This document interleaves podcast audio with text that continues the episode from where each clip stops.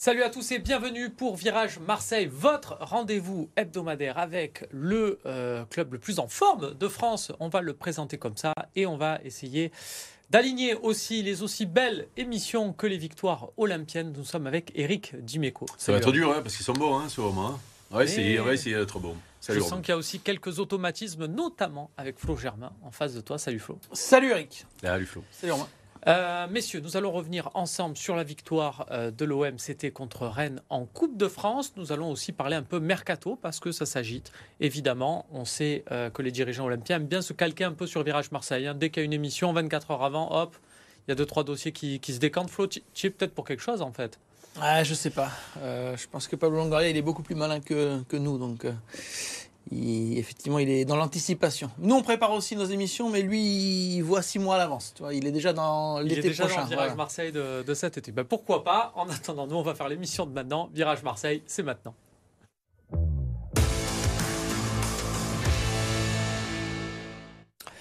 Le plus important, ça reste quand même le terrain. Et de ce côté, euh, ça se passe très très bien pour l'Olympique de Marseille. Nouvelle euh, victoire en Coupe de France, la huitième euh, d'affilée. Eric, c'était contre Rennes.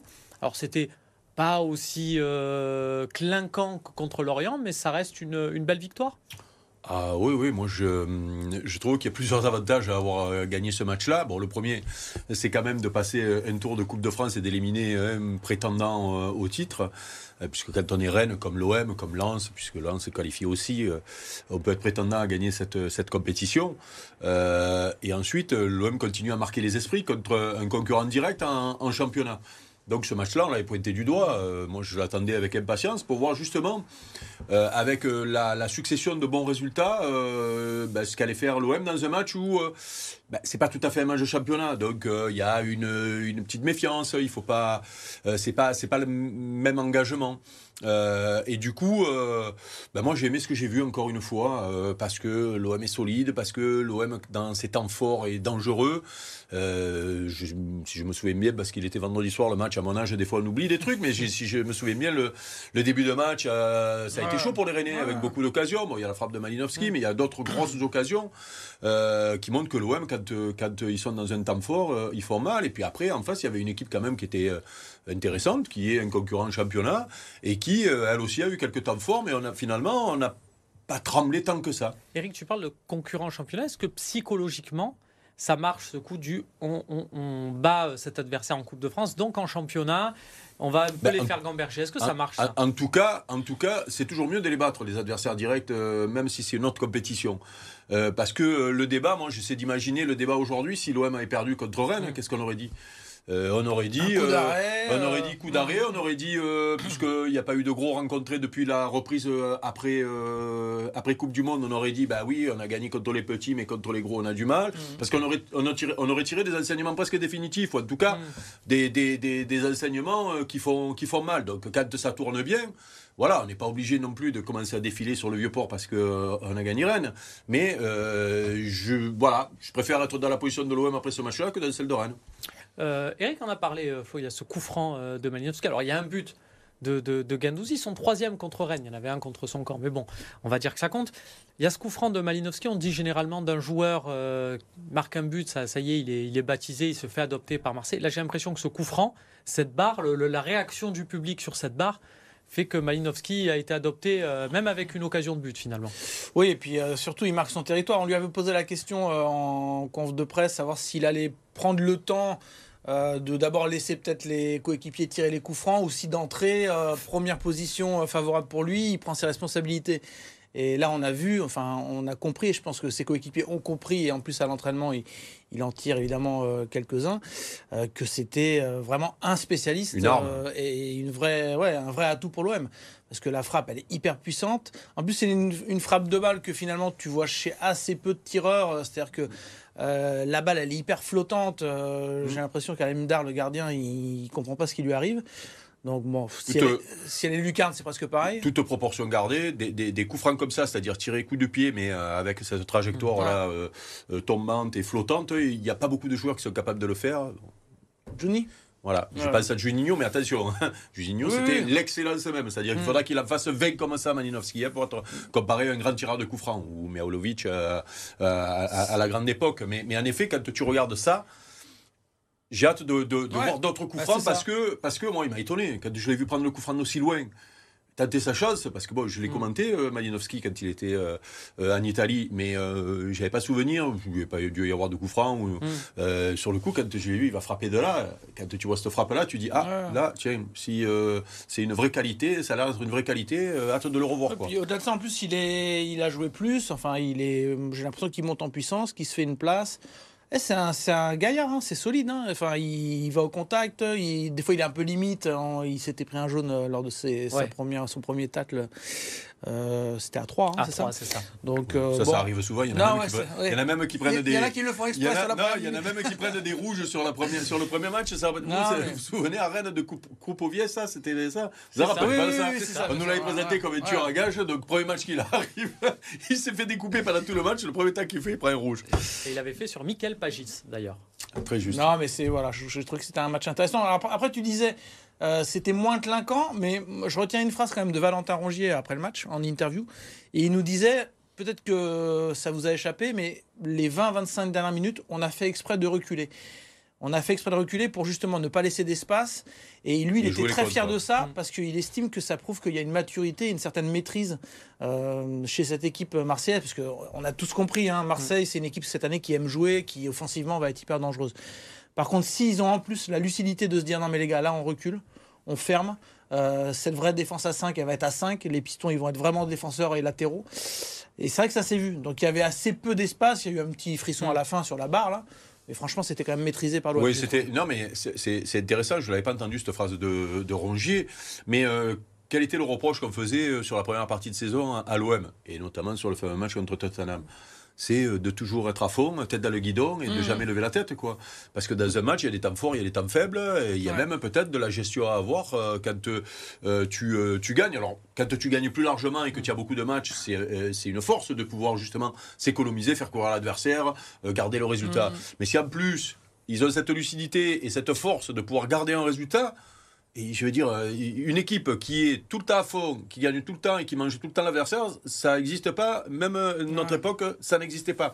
Par contre, là où tu, tu, tu, tu peux être fort, c'est dans la gestion d'un match, à l'intérieur même d'un match, ou d'une série de matchs. Euh, et ça, c'est intéressant, je n'avais pas entendu cette, cette. Et D'ailleurs, on voyait Igor. Tudor juste rapidement beaucoup parler à Tavares en lui disant Bon, Mm. maintenant tu es bah, défenseur, ça, ouais. tu, tu viens à gauche.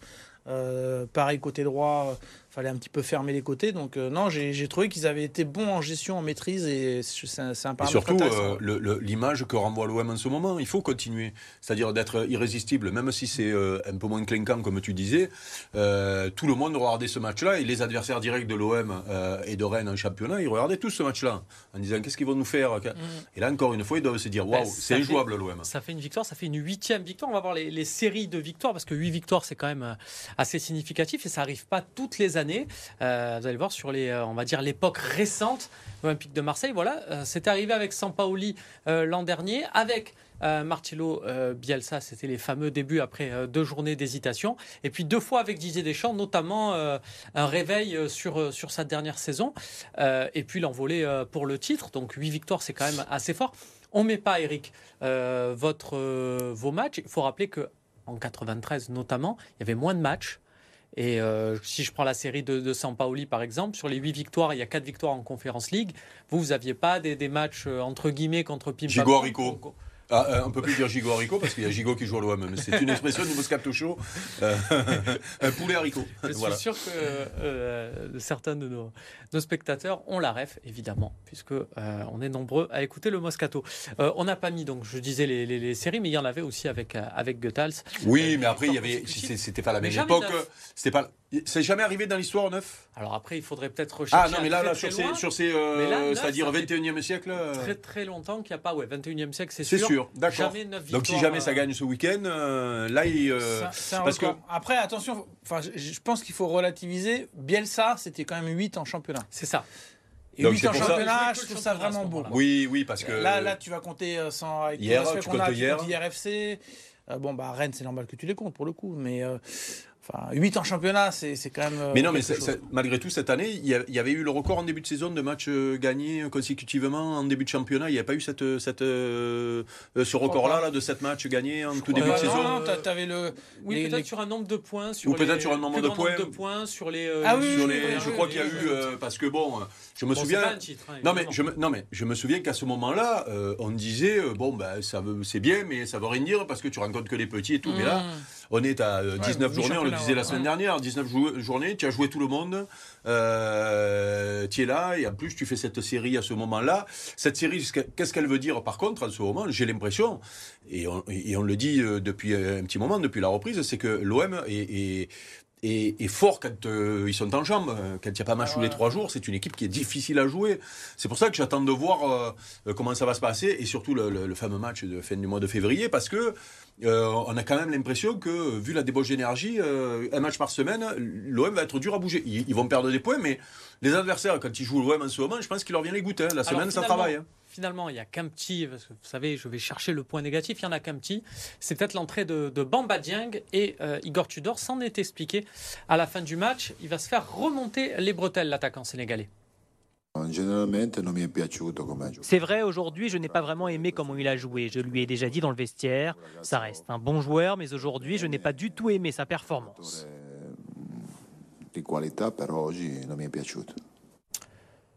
C'est vrai, il n'a pas été euh, très, très, on va dire, dans l'envie, euh, Bamba Dieng. C'est quoi? C'est un accident Ça peut arriver C'est ponctuel ou c'est plus profond?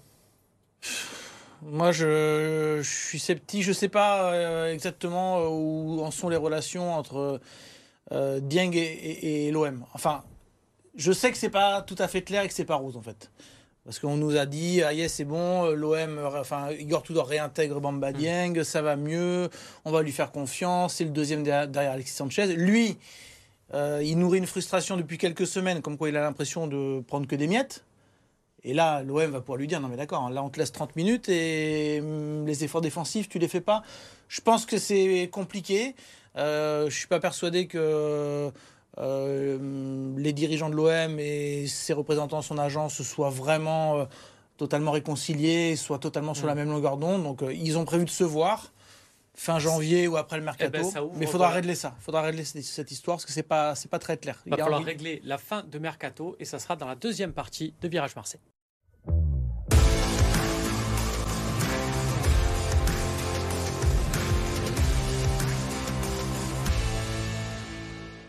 De retour sur le plateau de Virage Marseille, on parlait euh, de Bamba Dieng, on devait parler mercato, mais les deux sujets euh, collent, donc on va légèrement euh, poursuivre. Eric, est-ce que tu imagines à la suite de ce match ou pas, ou c'est juste ce match en est le témoin, un Bamba Dieng qui finalement pourrait quitter l'OM contre toute attente dans les derniers jours du mercato? Bah, Là, j'avoue, je, me je bois les paroles de Flo euh, parce que je suis je suis pas au fait de ce qui se passe et des envies euh, du club par rapport à certains joueurs. Euh, moi concernant Dieng, je l'ai dit la semaine dernière, je suis pas un grand fan, donc j'attends avec impatience de voir la suite de sa carrière à l'OM ou ailleurs. Pour voir si je me suis trompé, et si je me trompe, je le, je le, je le reconnaîtrai. par contre, le, le, le, truc qui me fait la chose qui me fascine quand j'entends Flo parler, c'est que maintenant les joueurs qui ont 10 matchs de Ligue 1, ou 20, hein, ou même 30, hein, donc réclament du temps de jeu, mais quand ils en ont et qu'ils sont pas bons, ils expliquent que c'est parce qu'ils n'ont pas de temps de jeu. Euh, voilà. moi, j'ai été élevé euh, à, la concurrence, au fait que euh, quand tu es jeune et ben, quand tu as du temps, du jeu, quand tu as du temps de jeu, tu montres que tu peux postuler et, et, euh, et tu te retranches pas derrière certaines excuses. Quoi, voilà. Mais après, c'est le, le, football d'aujourd'hui mmh. qui, euh, qui, veut ça. C'est moi simplement, surtout quand tu es attaquant, parce qu'il y a des mmh. postes où euh, c'est plus difficile, mais quand tu es attaquant, souvent, euh, ben oui, on, fait appel à toi. Euh, il faut mettre le feu un peu de temps.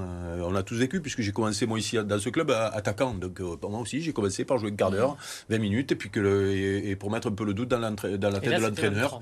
Voilà. Et donc il faut il faut instiller le doute dans la tête de l'entraîneur quand un jeune rentre. Les critiques qu'il y avait à l'encontre de Bamba c'était plutôt technique. C'est-à-dire, mm. des fois, on a l'impression qu'il lui faut pas mal d'occasions pour marquer, ou que dans, les premières touches, le contrôle, des fois, c'est approximatif. Mm. Là, là c'est pas le souci, parce que qui loupe certaines choses, ok.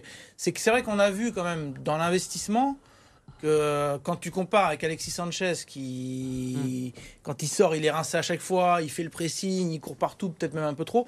C'est vrai qu'il y a eu quand même un contraste. Et on a quand même eu le sentiment que Bamba Dieng, il traînait un peu les pieds. Donc c'est pour ça que je dis, attention, je, je pense qu'il y a un petit malaise. Pour ceux qui Il étaient faudra au le stade- régler rapidement. Ceux qui étaient au stade ont vu aussi que Gendouzi a, vu, a observé aussi de très près qu'il traînait les pieds. Il y a eu un moment où il a apostrophé.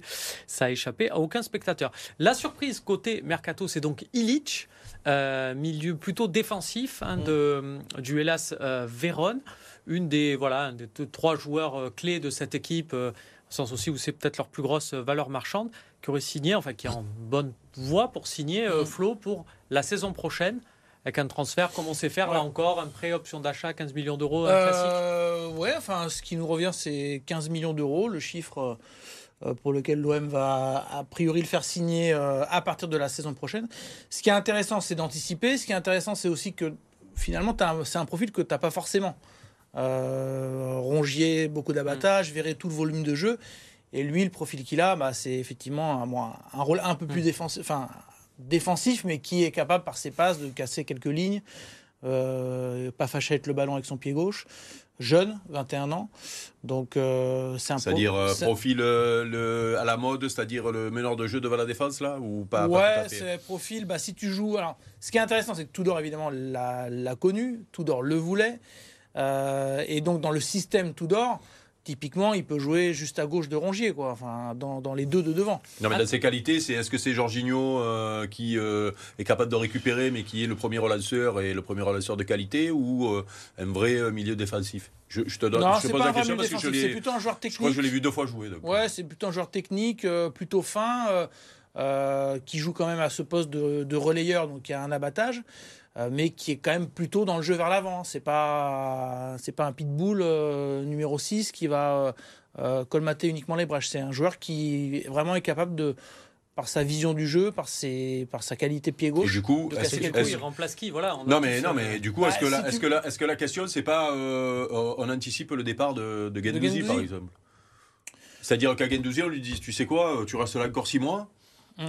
et, et on a Moi, déjà la solution même si c'est pas le même profil pas le même profil Non, mais même si c'est pas le même profil, euh, c'est un profil qui servira dans le. Parce que l'intérêt, c'est que Tudor le connaît. Ça veut dire que Ah. Tudor sera encore là. Ça veut dire qu'il a validé. Et ça veut dire que à la place de Gendouzi et peut-être d'un autre devant, il y aura euh, euh, Mmh. du rapport à, ce niveau-là et que, et lui sera dans, la- dans une rotation euh, Ouais. avec deux autres garçons au milieu, quoi. Ça y ressemble. Enfin, je ne peux pas imaginer que de Rongier, Verretou, Gendouzi, euh, tout le monde reste en place et qu'en plus tu mettes Illich, bon, qui est euh, malgré tout un jeune joueur, mais bon, euh, il, il est avec la sélection de Serbie, euh, il, il était titulaire, enfin il est titulaire en Italie, donc euh, c'est un joueur confirmé. C'est pas un joueur qui vient pour jouer dans, dans deux saisons. Donc j'imagine qu'il y aura un départ cet été, euh, mais je te dis pas non plus. Enfin, en Angleterre, Gendouzi est suivi. Aston Villa, peut-être que les Anglais vont dégainer une offre avant la fin janvier. On en a parlé, ça te, ça te mettra en deuil, tu nous l'as dit, bon, Mm. que Gendouzi parte. Euh, Ouais, je préfère qu'il parte. non, mais je veux dire une évidence, mais là, je peux pas, je peux pas affirmer qu'il n'y aura pas de départ euh, avant fin janvier, quoi. Même si ça pourrait quand même euh, être dommageable pour euh, cet homme qui tourne si bien. Tu parlais Mm. de Gendouzi avec Dieng, Gendouzi, on en, on en parlait. Il a tellement un leadership que je pense que ce serait une perte pour Oui, parce que Marseille. tu, tu- vous avez remarqué quand même, les gars, qui jouent à la place qui était la scène euh, au tout début de saison. Mm. Et on a fait combien de débats sur la place de Ouais, on n'en parle plus Gendouzi maintenant. Et là, c'est bizarre, on n'en parle plus. Peut-être aussi parce que Rongier et Vertou donnent un- vraiment Ouais. une pleine Il y avait, mesure. il y avait ça. Il y a, il y a- en termes de il y a aussi parce que peut-être on doit, on doit être un peu irrésistible et puis on doit gagner pas mal de matchs en ce moment et on fait un peu peur aux adversaires. Non, donc puis du peut-être qu'on euh, s'est vraiment rendu compte que le piston gauche est en fait un ailier, le piston droit est en fait un ailier, ça, et qu'en fait, euh, tu as quatre oui, non, mais- attaquants. Donc, qu'il y ait Gendouzi Qui fasse la, la- la- oui, mais bon, c'est pas, c'est pas il y, a, évident, il y a quoi. déjà à l'époque qui le disait ça. euh, Oui, c'est vrai. Je Du le coup- connais. du coup, donc euh, c'est bizarre. À ce niveau-là, est-ce qu'on est toujours sur un, un joueur justement pour évoluer à ce poste-là auquel évolue Gendouzi maintenant, puisque c'était dans le plan recruter quelqu'un pour remplacer Le plan, Aminarit non mais il y a un truc qui a beaucoup changé, je vais vous dire. Pour moi, le facteur X, c'est Genghis Under. Pourquoi? Parce que bon là, il joue piston droit, ça se passe Mm. bien, euh, il, il est en feu, il fait des super matchs. Sauf que Klaus va revenir. Mm. Klaus, c'est un titulaire. Donc, a priori, hein, enfin, Jonathan Klaus, quand il est à 100%, c'est titulaire. Donc, ça veut dire que tu as Under, euh, Malinowski, Gendouzi, euh, qui sont en concurrence éventuellement pour un poste. Et Payet, tu peux mettre et. Payet, évidemment, même s'il a assez peu de temps de jeu. Euh, Under, il arrive à un niveau auquel ne croyait peut-être pas Igor Tudor. Donc en fait, il- le facteur X, c'est Même Under les, parce suiveurs, même les suiveurs Ouais, de ouais. l'OM euh, depuis qu'il est arrivé, euh, dans la régularité, on l'a vu avoir des Donc, éclairs, pour mais dans finir, la régularité. hein. que comme Under devient une possibilité euh, sous l'attaquant, sous Alexis Sanchez, avec Gendouzi ou avec Malinowski, euh, bah, ça veut dire que du côté de l'OM, en gros, on se dit le discours, c'est si on fait venir quelqu'un, c'est vraiment que c'est une plus-value et c'est vraiment pour aussi, en, en vue de la saison prochaine, le préparer. Il va pas y avoir un, un panic buy là, une, urgence de, fin euh, Et c'est janvier. pour ça- Ça aurait pu être Oui, bah, de Brighton.